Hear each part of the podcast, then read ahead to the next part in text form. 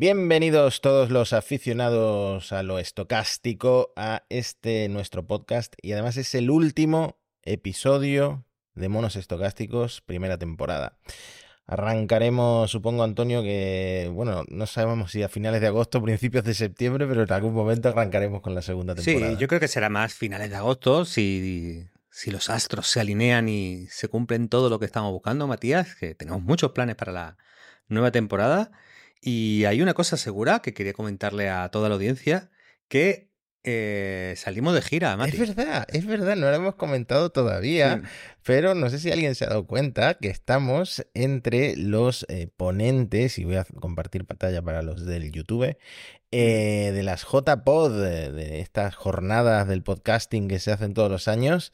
En este caso, las de 2023 van a ser en Gandía, en los días 20 y 21 de octubre, y estamos entre los ponentes, monos estocásticos. Sí, monos ahí, qué nivel. Y nada, muy agradecidos de que nos hayan invitado. A nosotros nos gusta cuando nos sacan a pasear y sobre mm. todo si, si es en Gandía, un arroz al forno o algo de eso hay que comerse, no sé. Sí, sí, sí. Yo fundamentalmente voy por la comida. Bueno, luego hay otros ponentes interesantísimos, ¿no, Matías? Eh, fundamentales. Seguramente, seguramente. Pero, pero bueno, lo, lo, pasaremos bien, será interesante. Así que todos los que andáis por allí cerca, 20-21 de octubre, nos vemos en Gandía.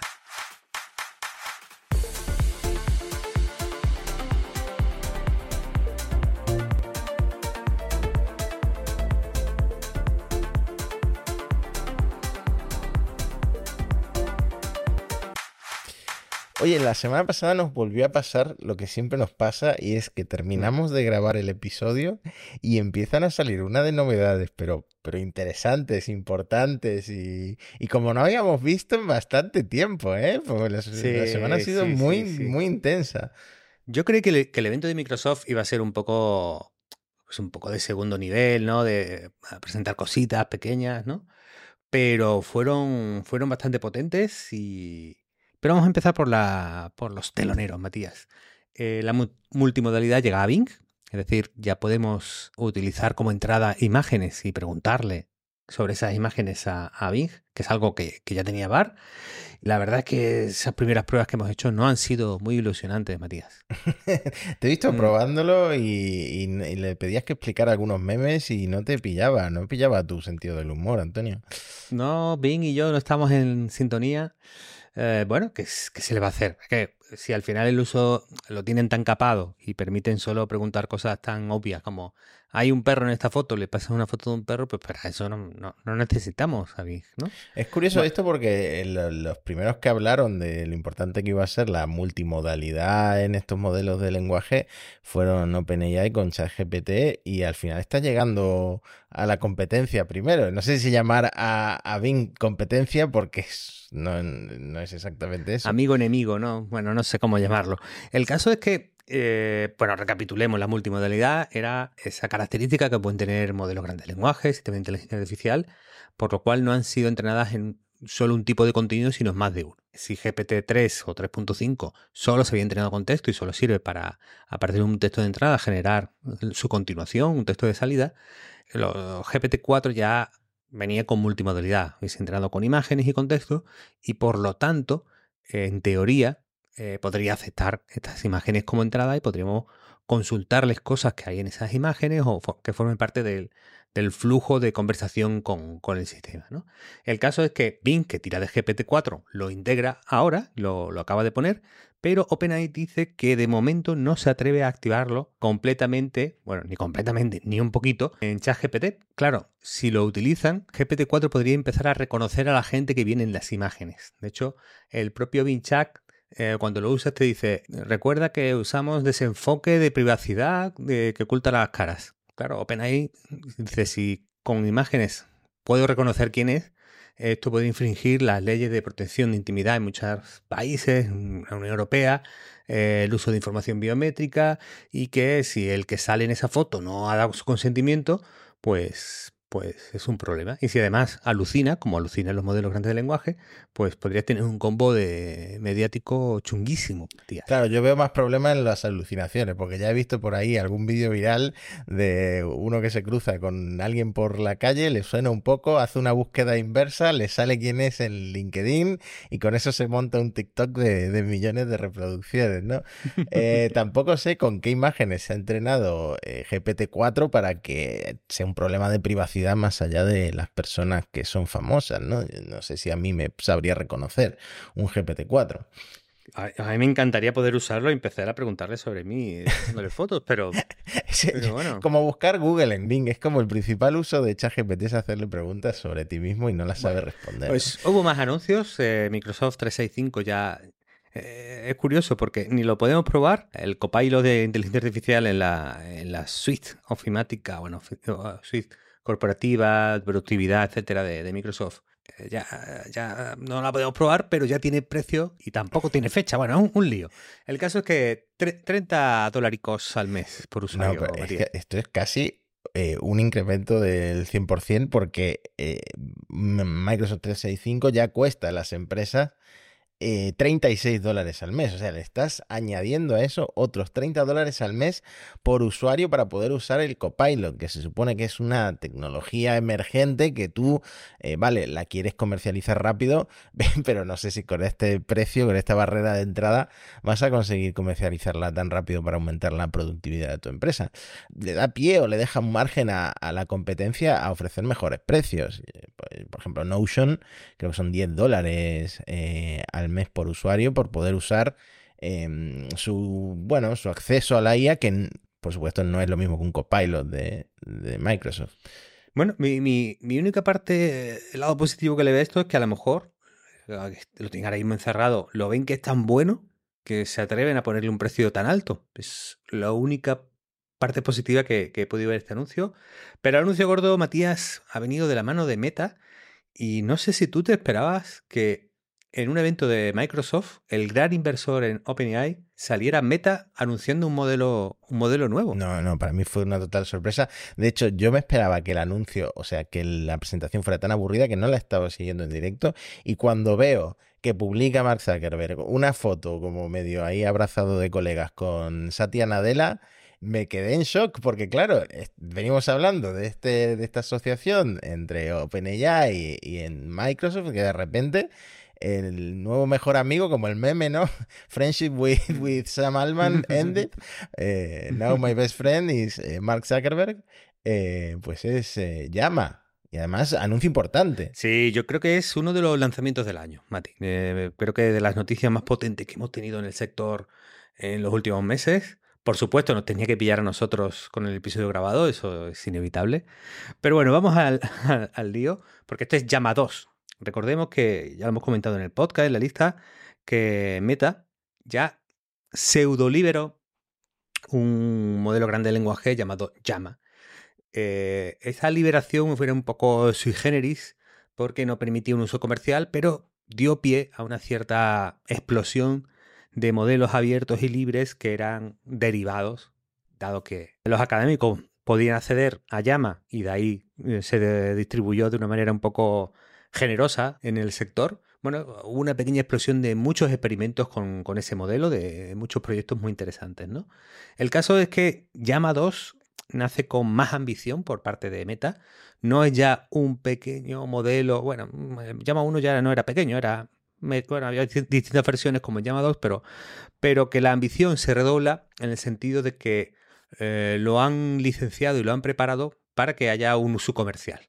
De hecho, eh, Meta lo pone a disposición y cualquier empresa puede, eh, aceptando la licencia de Meta, descargarlo, usarlo, modificarlo, redistribuirlo. Pues en principio puede hacer de todo, como casi todos los proyectos de, software libre, aunque aplicado a la inteligencia artificial hay ciertas características eh, diferenciales. El caso es que el gran anuncio con Microsoft es que Llama 2 iba a ser partner de Azure, de la computación en la nube de, Microsoft, y estaría disponible a través de, este canal de, ventas y de, servicios para empresas, y que por lo tanto eh, aquí estaba la, vía comercial de, de Llama 2. Bueno, el caso es que Llama 2 se sitúa, según este benchmark, muy cerca de GPT 3.5. Entonces estaría muy cerca de la versión inicial y actualmente la versión gratuita que se ofrece en ChatGPT. Así que en cuanto a nivel de, modelo, pues tendríamos un, modelo bastante alto. Eh, recordemos que hay startups que tiran de las APIs de estos sistemas de, de OpenAI, como Lucía, que te decían que ellos todavía se quedaban en la 3.5 porque no veían motivos para saltar a GPT-4 todavía. GPT-4 además la API es más cara que la de 3.5, eso es otro motivo. El caso es que, claro, si ya tienes una eh, alternativa abierta a GPT 3.5 para muchas startups puede ser muy, muy interesante. ¿Por qué? Porque sobre todo te lo puedes descargar, lo puedes modificar tú en local, en tu, en tu hosting, a tu gusto y bueno, pues puedes también tirar API API, pues eh, tienes muchas más posibilidades muy diferentes que, que el, modelo solo cerrado con API de OpenAI o, Cloud. O sí, además la licencia comercial está disponible para todas las startups de menos de 700 millones de usuarios activos al mes. esto es dos veces y medio Twitter, por lo menos, ¿no? Eh, eh, ¿Quién tiene esto aparte de la propia Meta y quizá ByteDance, ¿no? Sí, yo creo que esto es con Google contigo no y, tres o cuatro más. O Jeff, Bezos aquí no, no te lo descargues que no es para ti, ¿no? Yo, creo que podrían hecho una blacklist, ¿no? Mira, Bezos, Brin, tal, vosotros no, y todo para adelante. El caso, bueno, hay una discusión en el mundo del software libre que tiene un debate muy profundo sobre qué es un modelo de inteligencia artificial libre, qué tipo de licencia, si son los pesos lo que tienen que liberar, eh, si tienen que liberar también el dataset. Es decir, hay, hay disquisiciones sobre qué es un, un modelo de inteligencia artificial libre. Los más puristas dirán que esto no es totalmente libre, tanto su desarrollo como, como su uso no están disponibles para todo el público, sino que tienes que aceptar esta licencia especial de Meta, en la que aceptas que la marca llama 2 es solo de ellos, en la que aceptas esto de los 700 millones, no puedo, si lo supero, no puedo, no puedo usarlo.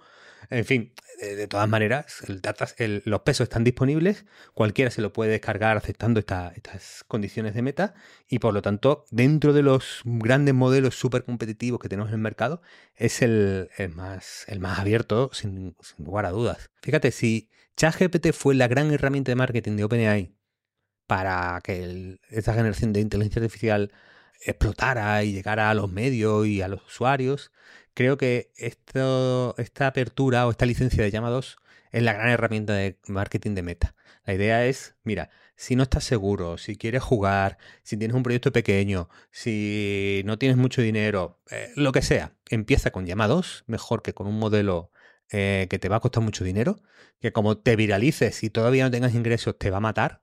Entonces, mejor tira de, de, de llama 2 y que cuando crezcas y tengas otras necesidades, probablemente aquí estaré yo con mi partner Microsoft. Partner Microsoft no es exclusivo, también está en AWS de, Amazon en llamados, ¿no? Pero bueno, el caso es que es una manera, de, además de crear un ecosistema va a haber muchos más desarrolladores que trabajen con, con Llama, va a estar mucho más integrado en otras herramientas. Yo creo que también está por ver en el futuro si ponen algo de valor, es decir, si utilizas Llama 2, tienes esta integración extra con Instagram o con WhatsApp. Bueno, yo creo que es un movimiento muy, muy alternativo, que Zuckerberg ha comprado mucho esto de, ir en abierto, y para Microsoft es como, como jugar a, a dos barajas, ¿no? Es eh, si, funciona mejor o cerrado, pues ya invertí en OpenAI. Si funciona mejor los abiertos, pues por lo menos tengo el partnership con, con Meta, ¿no? Me recuerda un poco a lo que están haciendo eh, con Xbox en videojuegos, ¿no? no, estoy, no estoy un monopolio, pero bueno, se va acercando a ser amigo de, todos o dueño de, todos. A mí me, me, sorprendió, Matías, que la FTC se metiera en lo de Activision tanto y que Microsoft esté tan cerca de controlar gran parte de los grandes modelos de lenguaje.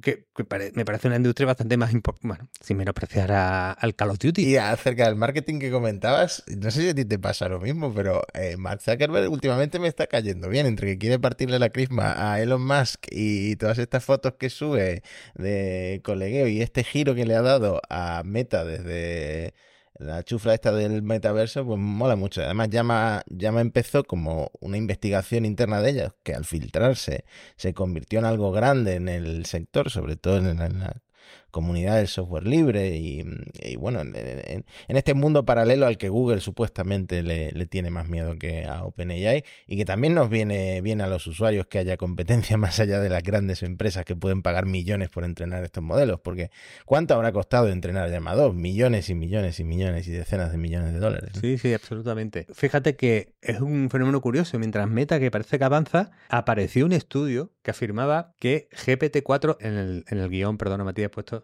es ahora más tonto. Bueno, eh, el, estudio no usaba esa expresión, el estudio decía que habían hecho unas pruebas GPT-4 y cada vez es menos capaz desde su lanzamiento. Es decir, que según abrieron el modelo y lo, han ido ofreciendo, eh, el rendimiento ha ido descendiendo. Tú, esto es tu experiencia porque yo que vengo probando, el otro día probamos Cloud 2, eh, ahora he probado eh, Llama, le, he preguntado eh, por qué hace tanto calor en Málaga que me lo explique como si fuera un niño de 5 años. Y me ha dado una respuesta que iba bien hasta que dice que en Málaga hay demasiados edificios altos que, reflejan la luz. Pero bueno, son de aquí, son de hormigón, no son de, no son de cristal, no sé, no sé cómo la reflejan.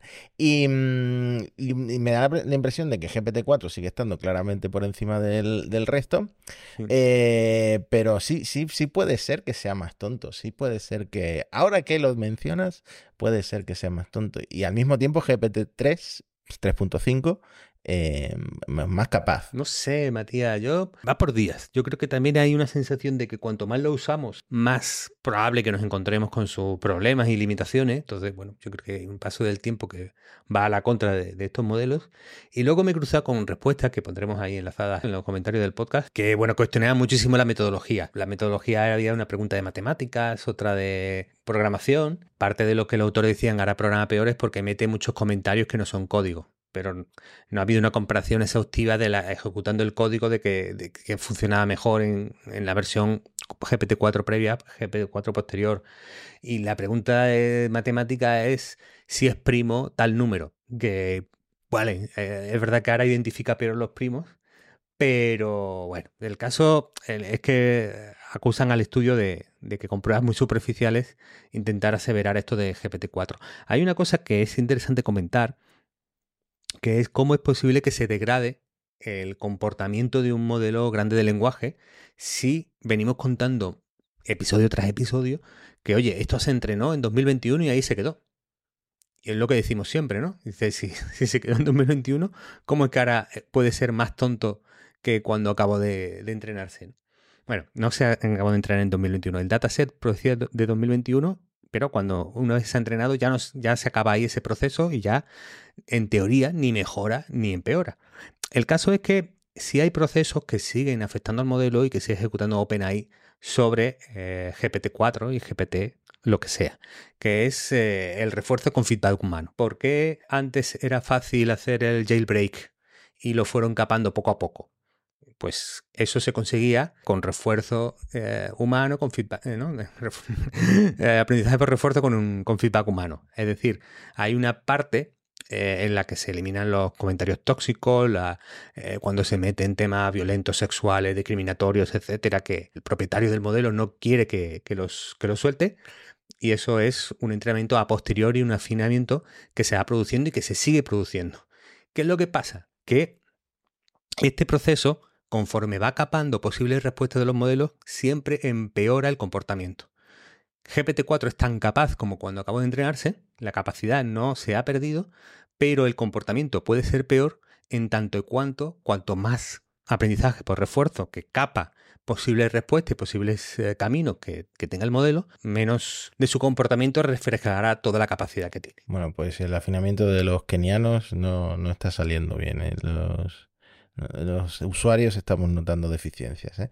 hablando de ChatGPT, eh, no sé si te han subido el límite de GPT-4, a mí me lo han subido de 25 a 50 mensajes em, por hora, o por cada 3 horas, perdón. Pero hay gente a la que le han subido, por ejemplo, a 12SV, a Carlos Santana se lo han subido a 100 y luego hay gente que se lo han subido a 200. O sea, esto es un poco como dice 12SV, una lotería. No sé exactamente. Sí, sí. Oye, lo tengo abierto, Mati. Yo estoy en 25. ¿Qué pasa? Pues es que hay clases y hay clases. Decía, decía 12SV como teoría, pero lo decía a modo de chiste, yo creo, que depende de lo que a ChatGPT le apetezca hablar contigo. No, lo sé, no lo sé. Le, habrás contado cosas muy aburridas a ChatGPT. Sí. Ya no le contaré más del Betis, habéis ido a ser sevillita. No, pues a mí me lo han subido a 50. Bueno. Bueno, bueno. Bueno, otra cosa que han subido, que han modificado, es, bueno, odio esta expresión, pero la voy a usar, Matías, customiza tu chat GPT. ¿Lo, has estado eh, viendo? Sí, bueno, pero aquí esto de customiza te diría Pérez Reverte que tenemos personalizar en español que funciona muy bien. Así que sí, al final es como un eh, system prompt, ¿no? Te dejan eh, calibrar la, la, experiencia de, de ChatGPT. Por ejemplo, si lo que quieres es aprender idiomas, pues configuras Em, la conversación para que vaya orientado a esto, ¿no? Por ejemplo, para corregirte la gramática de, tus respuestas, para buscar siempre, pues es una conversación eh, que sea una práctica continua. Y bueno, hay muchos ejemplos. No sé si tú has estado, bueno, esto no está disponible para nosotros realmente, ¿no? No, no, los europeos son los nuevos usuarios de Android, Matías. no, no nos dejan eh, personalizar, como bien diríais tú y, Reverte. Y muy bien, lo has explicado perfecto. Es que esto es, un, lo que los programadores llevan usando un system prompt, darle como una personalidad. Y entonces, cuando le dices algo de cómo quieres que se comporte contigo a ChatGPT, pues a partir de ahora lo, tendrá en cuenta. Bueno, eh, puede, estar, puede estar curioso. a mí me llama la atención uno de los ejemplos que pone, que es eh, trabajo enseñando eh, ciencias a niños de tercero. Y, a partir de ahora, cuando te haga preguntas de.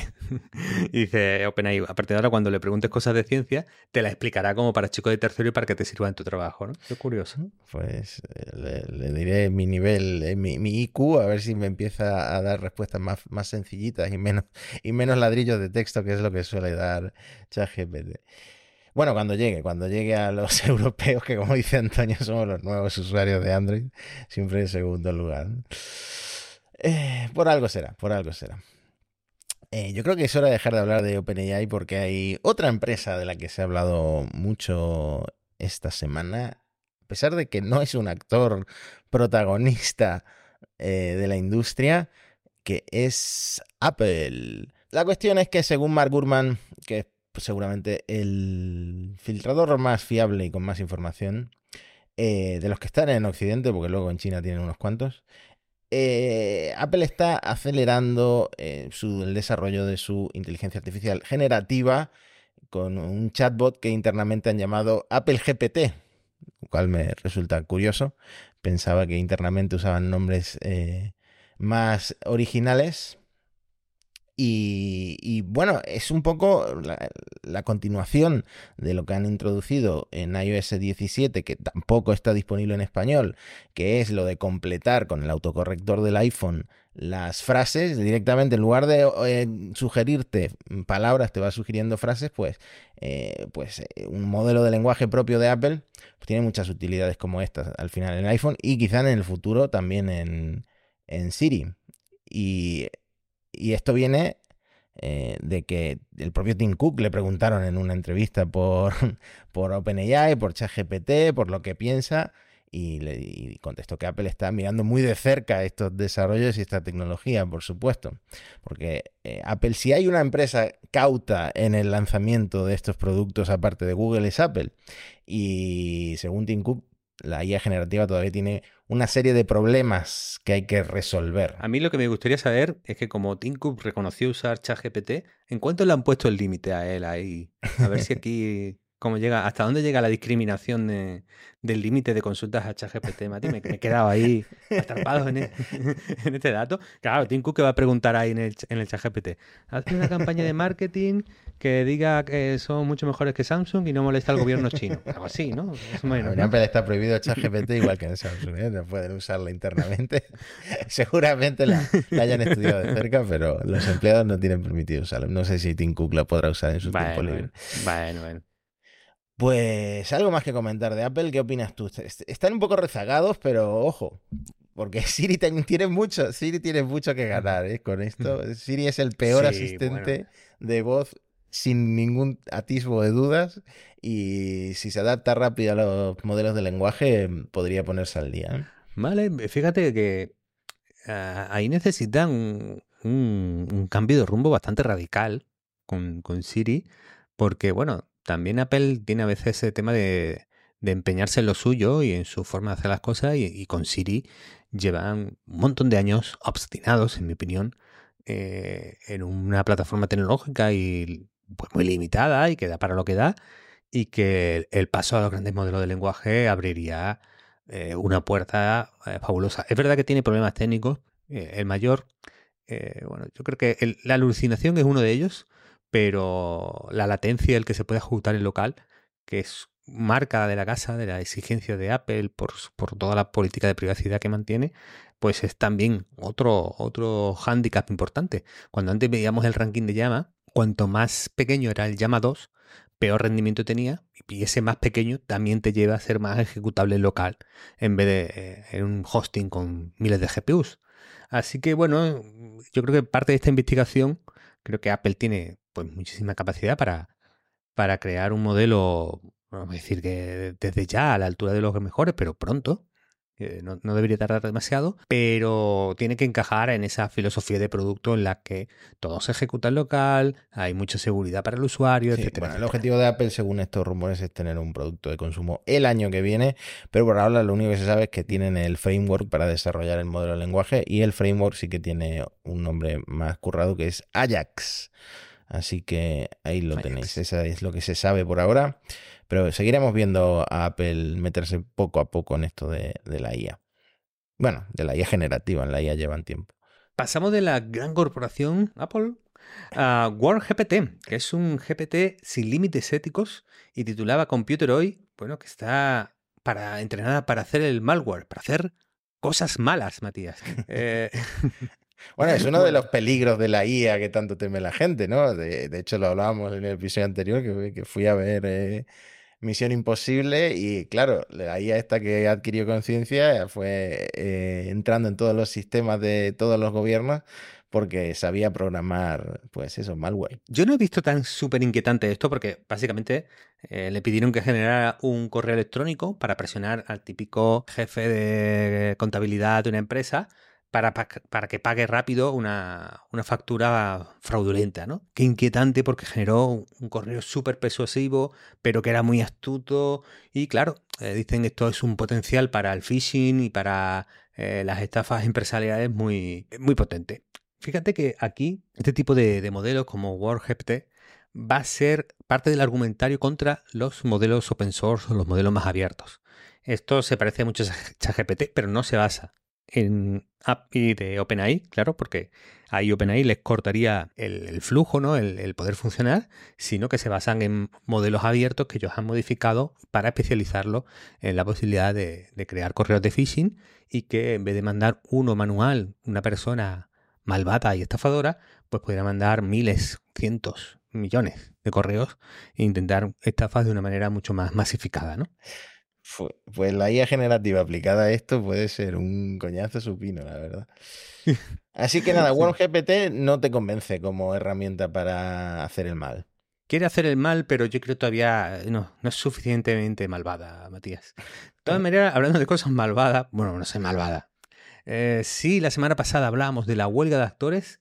Qué buen timing que se dice ahora, qué buen momento para aparecer a este proyecto de una empresa o de un grupo que se llama Fable Simulation y que son una gente que dice, y además lo muestra, que han sido capaces de generar un episodio entero de software a partir de un prompt y que el modelo que están creando no es básicamente algo para eh, texto tu vídeo, sino que puede escribir, animar, dirigir, locutar y editar. Es decir, que es un agente showrunner para crear una serie directamente desde la, desde la inteligencia artificial.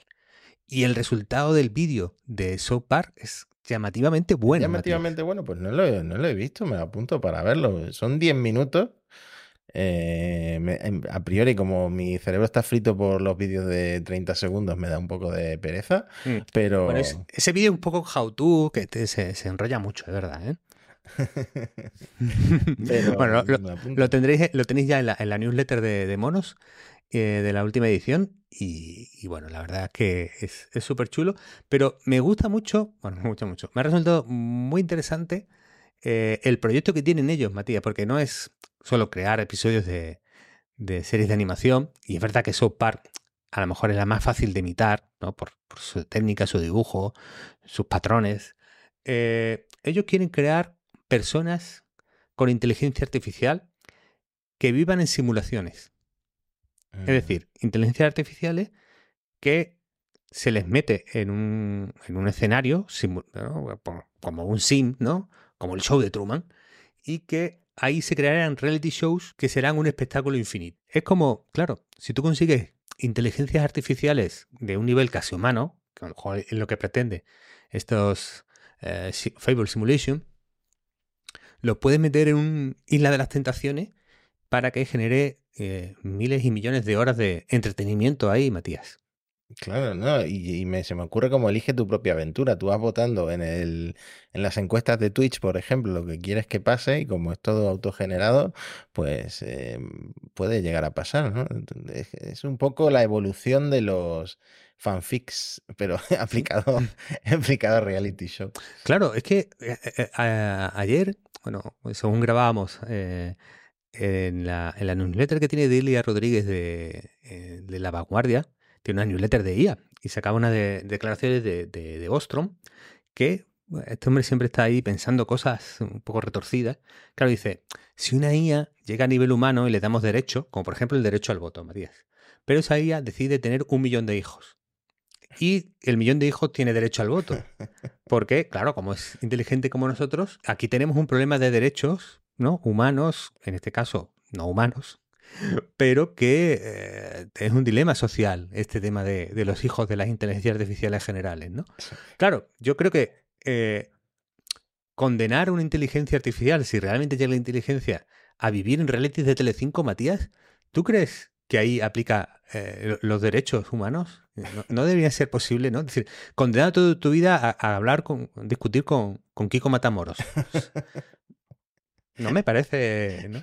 Hay, Una buena manera de empezar con las IAS, Hay, reality shows que no tienen en cuenta los derechos humanos, ni siquiera con los propios humanos, así que no lo sé. Pero me hace gracia que plantees la opción de que voten millones de IAS eh, y esto se sume al debate de que 7 millones de inmigrantes no pueden votar en estas elecciones.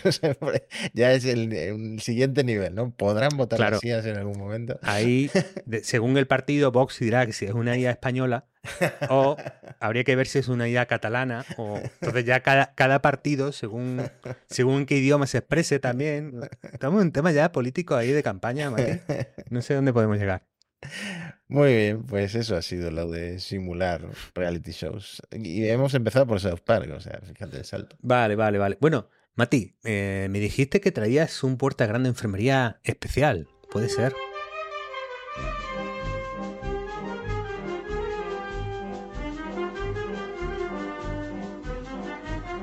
Sí, sí, sí, sí. Además vamos a invertir los papeles porque generalmente traes tú mm. los, las puertas grandes de su enfermería porque eres el que está más atento a ver las estatas más raras que van saliendo y, luego yo se tengo que decidir si, si se van o si no se van a enfermería. Eh, pero yo lo que he hecho, como este es el último episodio de la temporada, es recopilar nuestros eh, puertas grandes o enfermería más míticos de esta primera temporada de monos estocásticos. Además, voy a empezar, voy a empezar que muchos oyentes quizá ni siquiera estuvieran aquí cuando empezamos, con el primer puerta grande o enfermería que hicimos, que fue en el episodio número 2. ¿Puede GPT-3 explicar mi pasado y predecir mi futuro?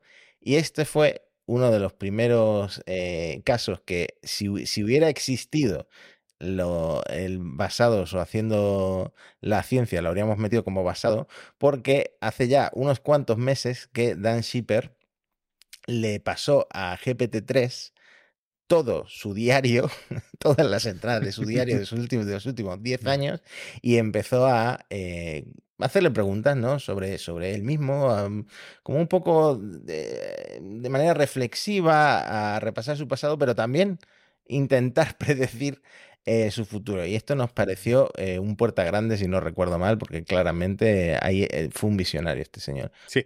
Hmm. Sí, sí, sí, sí. Bueno, por ir un poco más rápido, salto a el episodio 4 de Monos Estocásticos, y este fue uno de los míticos, porque el señor Andrew White decidió pagar 60 dólares para poder insertar como contexto en eh, GPT 3.5 toda la, la, trilogía completa del Señor de los Anillos para intentar responder a una única pregunta que a ti te hizo mucha gracia. Mm. ¿La gente de la Tierra Media hace caca? Fíjate, fíjate lo, poco avanzado que estaba por entonces los, los, estos chatbots que eh, la respuesta fue en la Tierra Media no parece hacer caca a nadie. Una vez se describe a Gollum como masticando y babeando, pero no está claro lo que está masticando. Además, cuando Merry y Pippin se reencuentran con sus compañeros, Gimli comenta que se ven en plena salud, a pesar de que Barbol no los ha, eh, bueno, y de que Barbol no los ha matado de hambre, lo que implica que han estado comiendo alimentos sólidos. Sin embargo, no se les ve haciendo sus necesidades, lo que sugiere que en la Tierra Media no se hace caca. Me, parece una respuesta que es lo contrario de brillante, porque realmente eh, qué poco avanzado estaba ChatGPT. A lo mejor no se ha vuelto tan tonto ChatGPT, ¿eh? ¿eh? por cierto, en el episodio 4 de Monos Estocásticos también fue la primera vez que empezamos a recomendar herramientas para chatear con PDFs. Ahí empezó todo. Me hizo ilusión, me hizo ilusión. Eh, saltamos a Monos 7, Monos Estocásticos 1.7 fue la entrevista a Cristina Urdiales, especialista en robótica, y le preguntamos, que yo no sé por qué no apagó la videollamada y se fue a hacer otra cosa más productiva, por un hombre que em, había creado un robot inspirado en Scarlett Johansson y mm. en un ataque de generosidad, este señor de Hong Kong, Rick Ma, publicó un manual, un do it yourself, para hacer lo mismo con el famoso que o la famosa que más te agrade. Y de esto volvimos a sacar varias veces porque Antonio, repasando los puertas grandes de enfermería, tienes una cierta obsesión con hacer robots eh, similares a celebridad. lamento, lamento revelarte. Es que es como, claro, como yo no he metido mi diario en una inteligencia artificial, no me conozco tanto a mí mismo, a ti, a esto. Bueno, es algo que, que, vas descubriendo con la vida. Bueno, ya vamos por el ecuador de este repaso, saltamos al episodio 10 y este fue uno de los puertas grandes de enfermería que más gracia me hizo porque alguien inventó, también con GPT 3.5, una cámara que en lugar de sacar una foto, te saca un poema sobre lo que estás viendo, o sea, sobre el, objeto que está fotografiando la cámara. Es decir, usa un reconocedor de imágenes y eso se lo pasa a ChatGPT que escribe el poema. En estos tiempos en los que hacemos tantas fotos ¿no? con el, con el mm. teléfono, pues está bien, está bien tener otra forma de recordar los lugares a los que vamos. Depende de lo que hagas fotos. Yo estaba pensando en eso, que yo a lo que más hago fotos es a la comida, Matías. No sé cuántos poemas de alcachofas es capaz de hacer esta máquina. No sé cuánta variedad podrá, podrá contener. Bueno, la milanesa la napolitana que nos comimos el otro día, pues igual mm. sale un poema chulo, ¿no? Algo sobre Argentina y sobre milanesas que, bueno, cada vez son menos ortodoxas y llevan más cosas encima. Yo veo, yo veo ahí potencial para un buen poema. Bueno, saltamos a el episodio 11 de Monos, y este eh, me hizo ilusión recordarlo porque la primera vez que yo presenté una reclamación con ChatGPT completamente escrita por ChatGPT eh, a una empresa que me estaba intentando cobrar 250 euros por una serie de desperfectos en mi piso, pues funcionó surtió efecto y acabé, acabaron rebajando la factura a 60 euros, así que me ahorré, pues eso, casi 200 euros gracias mm. a ChatGPT. Fue la primera vez que gané dinero de alguna forma con ChatGPT.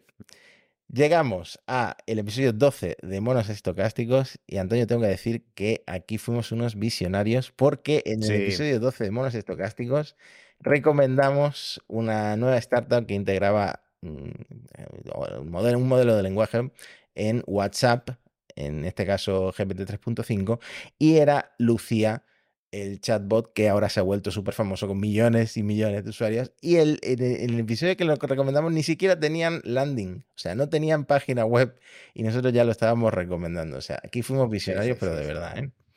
Tomen nota todos los oyentes emprendedores y empresarios de la. Y el último que quiero rescatar del episodio 19 es el de Karin Marjorie, porque Antonio estuvo eh, bastante, bastante obsesionado con esta influencer que empezó a cobrar un dólar el minuto por acceder a un chatbot con miles de horas de sus vídeos, sus, eh, bueno, sus eh, bases de datos de, de diálogos, etcétera y solo la primera semana ganó 70 mil dólares y ya después pues multiplicó usuarios hasta cientos de miles de usuarios, así que ganó mucho dinero con esta tontería hasta que su inteligencia artificial se volvió loca y empezó a enviar vídeos o mensajes mm, extremadamente sexuales. Sí, sí, una pionera, Matías, una pionera. Así que ahí queda mi repaso, pero no quería olvidar como bonus track, Antonio, la idea que llevas repitiendo, te voy a decir desde cuándo, desde el episodio 3 de monos mm. estocásticos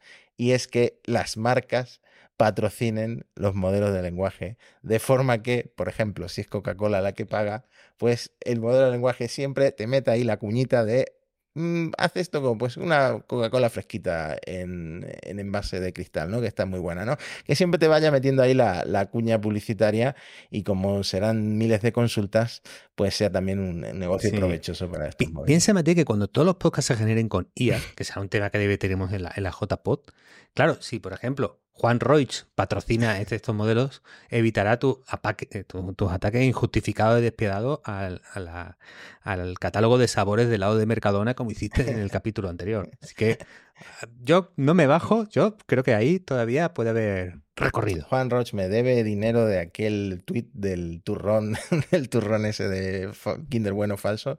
Y ahora hay otro producto de Mercadona que me está gustando mucho y que no lo he recomendado por Twitter porque no quiero volver a pasar por el, a cometer el mismo error. Y son los mochis de eh, cheesecake. No sé si los has probado. Los mochis de cheesecake no los conocía. Ah. Yo había tomado los de los de pistacho, pueden ser. Sí, sí, pero ahora han sacado unos nuevos de tarta de queso mm, bastante, bastante ricos.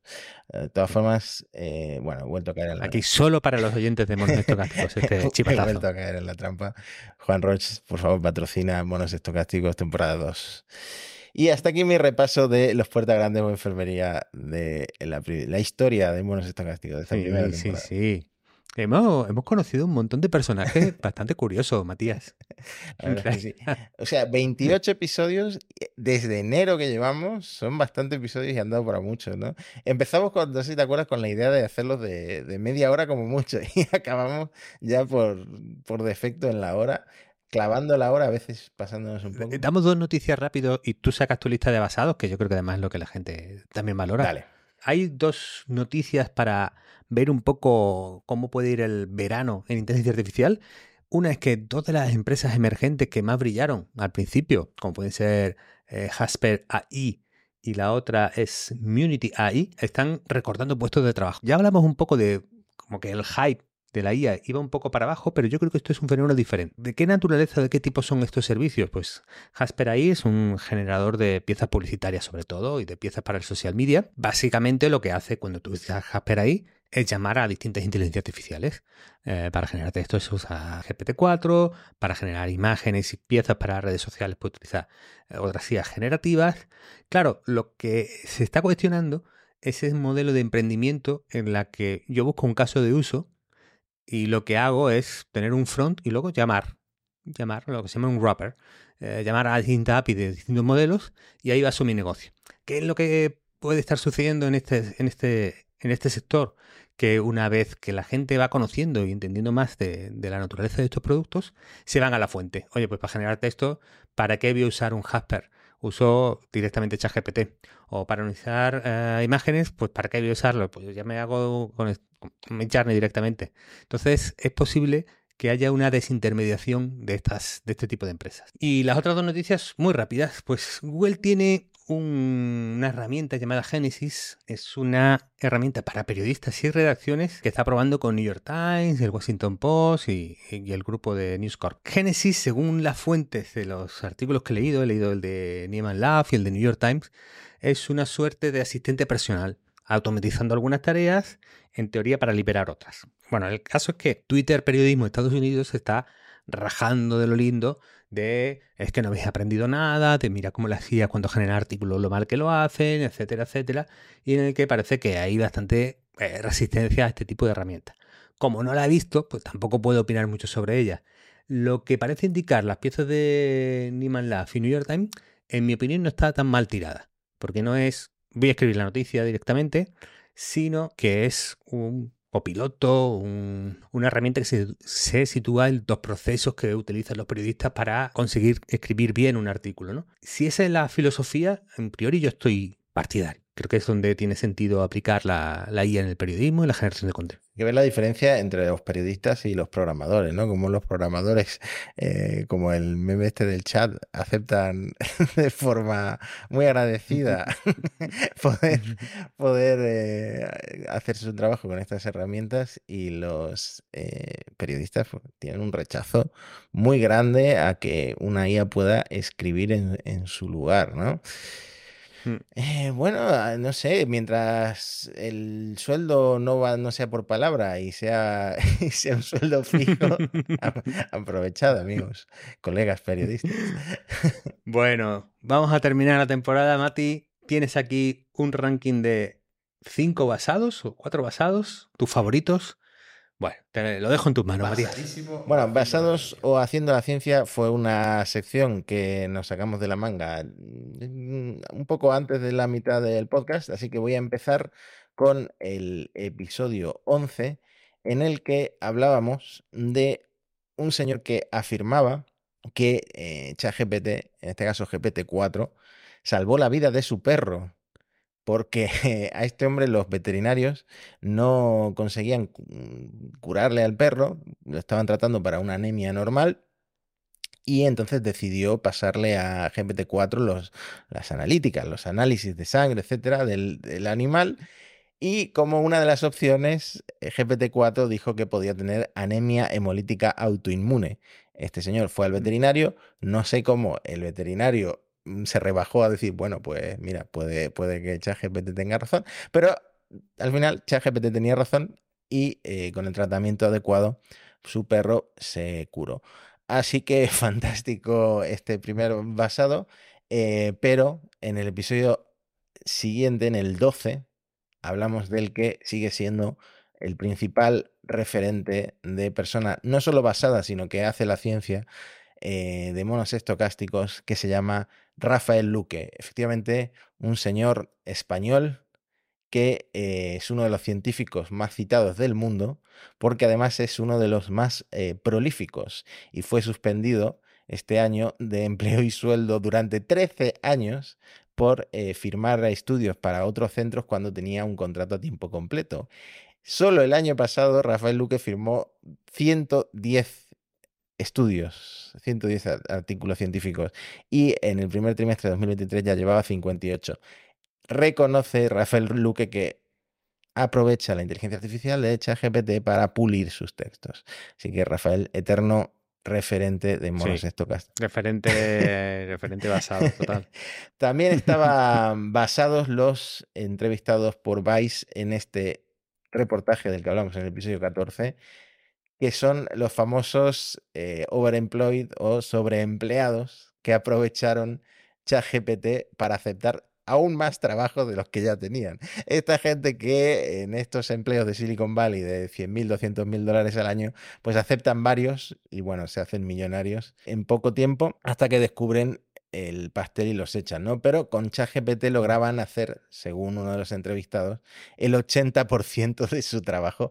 O sea que son la gente que realmente aprovechó esta ola del ChatGPT y de la IA generativa. En el mismo episodio, en el 14, hablábamos de establecer una palabra secreta con tu familia, tus amigos, tu pareja, para demostrar que eres humano por si, por si llega, pues eso, el apocalipsis de, de, la IA y de repente nos reemplaza pues un robot o como decíamos con las estafas estas, te llama alguien con mi voz, Antonio, y te dice, mira, Antonio, que, que lo estoy pasando mal, necesito que me transfieras 5.000 euros a esta cuenta nada sospechosa de mm, Ethereum y eh, Antonio cae porque es mi voz, pero si ha leído esto dirá, no, ¿cuál era la palabra secreta, Matías? Claro, yo me acuerdo que era muy difícil porque, claro, ¿cuál podría ser tu palabra secreta? Eh, ¿Los mejores mochis son de, tarta de queso? o los mejores mochis son los de coco. Porque si la IA ha aprendido bien de ti, claro, habrá indexado esto de, la, tarta de queso de los mochis y podría hacer el, el, match. Entonces tendría que ser algo que te identifique porque es contrario a lo que tú piensas, Matías. ¿Esa era la estrategia buena final? No lo recuerdo bien. Bueno, hay que pensar, hay que reflexionar de ahí. Seguimos reflexionando. siempre aconsejando y ayudando en la seguridad de nuestros oyentes. Y eh, como mi basado favorito, por supuesto, está este hombre, el profesor, que suspendió a toda su clase porque decidió pasar, pues por miedo o temores, los exámenes de los alumnos por ChatGPT y les preguntó si el texto lo podría haber escrito ChatGPT. ¿Qué respondió ChatGPT? Respondió que sí, yo podría haber escrito eso. Entonces decidió suspenderlos a todos. yo me acuerdo que yo me mostré a favor del profesor porque hay que darle una pequeña lección a esos chavales que se, que se están creyendo y que a veces la vida es injusta. Pues aquí lo tienes. Sí. Luego, por supuesto, un alumno pasó el email del profesor por ChatGPT, le preguntó si podría haberlo escrito y ChatGPT, por supuesto, que contestó que sí. ChatGPT siempre contesta. bueno, Un punto, un punto para ese, ese alumno aventajado. Mati, ah, me va a dar tristeza esta parón de verano. Pues ha estado muy bien esta primera temporada, no solo porque nos lo hemos pasado bien repasando la industria y también por las entrevistas que hemos hecho, que os las recomendamos siempre volver a ellas, son atemporales. Eh, sino porque nos han salido cositas, nos han invitado a eventos, eh, nos han invitado pues, a otros podcasts, a contestar preguntas. A mí me contactó una vez la tele venezolana, y lo dejé en visto porque era un horario muy malo. Eh, y, y, bueno, eso significa que el podcast está gustando, ¿no? Así que una primera temporada mm. redonda, pero como decíamos al principio del episodio, se vienen cositas, se vienen cositas para la segunda temporada que probablemente eh, sorprendan. Sí, más creadores eh, randoms, más basados. Reemplazarnos por IAs que hagan el podcast mejor que nosotros. Puede ser, puede ser, depende de lo que salga. Puede ser, todo, todo es posible, está muy abierto. Lo que no me quiero imaginar es el guion, el guion que vamos a tener en el 2 por 1 porque un mes de descanso, un mes de descanso en esta industria puede ser demasiado, demasiado. Sí, podemos aplicar la filosofía. Si era suficientemente importante, ya os habréis enterado. Así que, porrón y cuenta nueva. Y para Bueno, Antonio, nos vemos a finales de agosto. Llegamos a. Finales de agosto, si pues, arrancamos con nuestra audiencia, nuestra comunidad y entramos en septiembre ya a, toda potencia, Matías. Bueno, muchas gracias a todos los que nos escucháis cada semana y traeremos más cosas en la segunda temporada de Monos Estocásticos. Un abrazo a todos. Chao, chao, chao.